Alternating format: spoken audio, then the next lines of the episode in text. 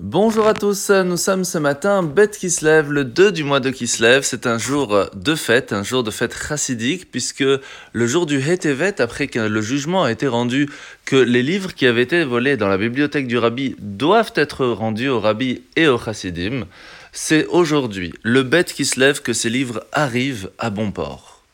Le moment où ils arrivent, le rabbi demande à ce qu'ils soient en grande partie imprimés pour que les chassidim qui avaient donné tant d'efforts dans leur prière et dans leur étude pour que ces livres soient ramenés, que eux aussi puissent en profiter. De là, nous apprenons que le fait d'avoir des livres à la maison, c'est en soi très bien, mais le plus important, c'est de les étudier. Le Tania de ce matin, c'est le chapitre 4, où l'Admorazaken va nous parler de la différence qu'il y a entre l'étude de la Torah et la prière. La tfila a une force encore plus grande que l'étude, car l'étude permet d'amener une lumière qui se trouve dans un niveau extrêmement grand, le niveau de Hatzilut, donc dans un monde totalement spirituel, là où se trouve la sagesse divine, et qui va permettre de descendre et de nous amener des bénédictions magnifiques.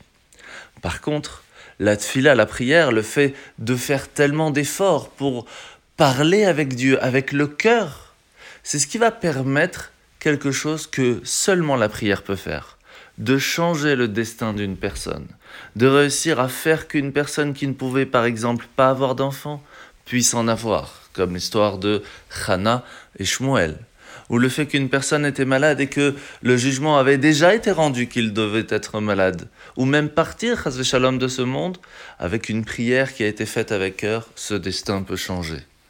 D'où l'importance, avant de faire la prière, de mettre une pièce dans la tzedaka pour demander à Hachem que de la même façon que nous sommes gentils avec les autres, que lui aussi soit gentil et qu'écoute notre prière.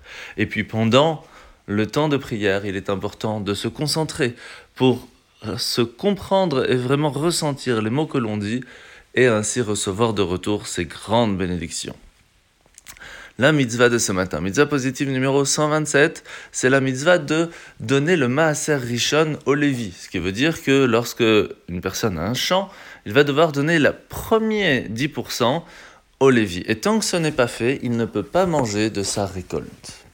La paracha de la semaine. Nous sommes parachat Toldot, où nous allons voir que finalement, comme on l'a expliqué hier, euh, Yitzhak va s'établir à Beersheba.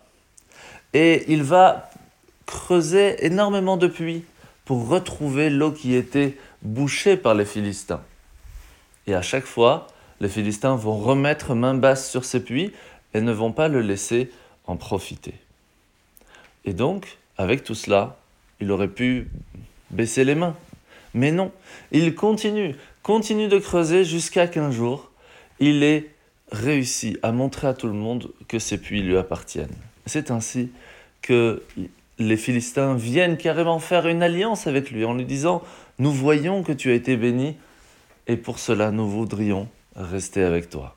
De la même façon, on doit savoir que même si on fait des efforts pour trouver ce puits intérieur qui se trouve en nous, cette eau vive qui va nous permettre d'avancer dans la vie, et qu'à un certain moment, eh bien, cela tombe dans les mains du désespoir ou autre, on ne doit pas perdre espoir parce qu'à un certain moment, nous trouverons cette eau, cette source qui nous donneront force et bénédiction pour continuer de la meilleure façon.